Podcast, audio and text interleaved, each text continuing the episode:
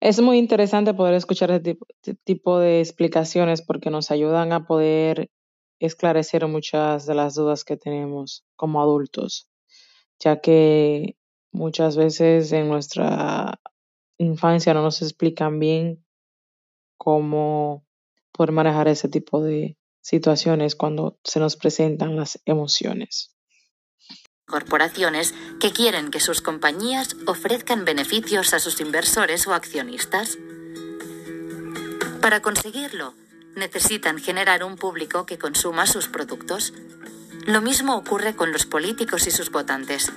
No deja de ser el mismo concepto de producto consumidor. Esos consumidores o electores somos todos y todas nosotras. El origen del marketing tal y como lo conocemos se remonta a principios del siglo XX, cuando un primo del fundador del psicoanálisis, Sigmund Freud, instalado en Estados Unidos, empieza a aplicar el psicoanálisis en masa. Este señor se llamaba Edward Bernays y se apropió de la idea freudiana de que en el interior del humano hay caos, irracionalismo, agresividad y ello nos vuelve impredecibles y peligrosos.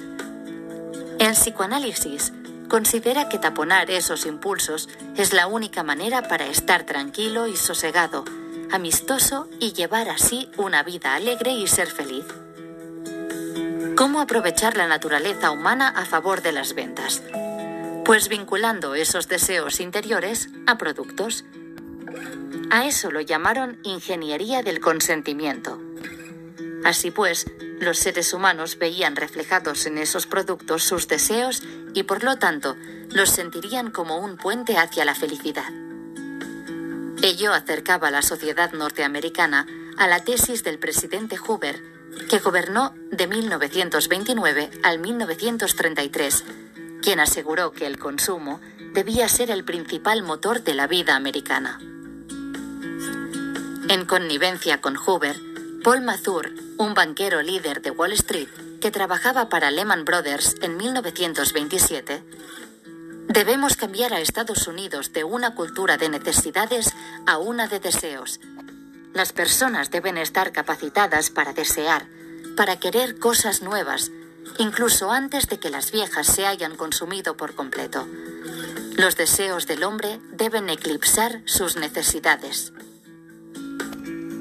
lograron sacar del centro de la democracia el yo ciudadano para colocar el yo consumista. Esta estructura implicaba la uniformidad y de eso se nutría la producción norteamericana. Es el modelo que aplicó la gran corporación Ford. Es muy interesante poder escuchar este tipo de explicaciones porque nos ayudan a poder esclarecer muchas de las dudas que tenemos como adultos ya que muchas veces en nuestra infancia no nos explican bien cómo poder manejar ese tipo de situaciones cuando se nos presentan las emociones.